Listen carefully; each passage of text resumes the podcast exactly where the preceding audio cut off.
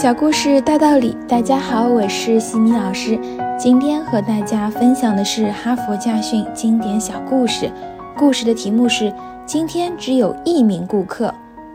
商场经理检查新来的售货员一天的业务情况。今天你向多少名顾客提供了服务？经理问。一名。售货员回答。仅仅一名。老板又问。卖了多少钱？售货员回答。五万八千三百三十四美元，经理大吃一惊，他请这位店员解释一下怎么卖了这么多钱。我首先卖给了那个男人一只钓鱼钩，售货员说，接着卖给他一根鱼竿和一只卷轴，然后我问他打算到什么地方钓鱼，他说去海里，所以我建议他拥有一条船，他就买了一艘二十英尺长的小型汽艇。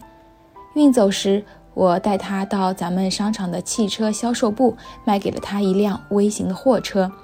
老板惊愕不已地问道：“你真的卖了那么多东西给一个仅仅来买一只鱼钩的顾客？”“不。”新来的售货员回答。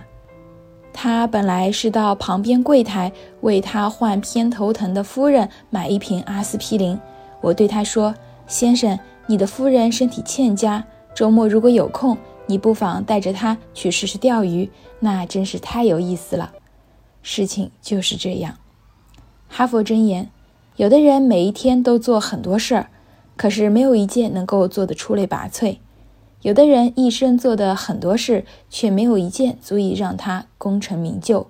做事的多少是一回事儿，做事的质量和成效又是另一回事儿。如果我们十件事都做不好，就专心做一件事吧。今天的分享就到这里。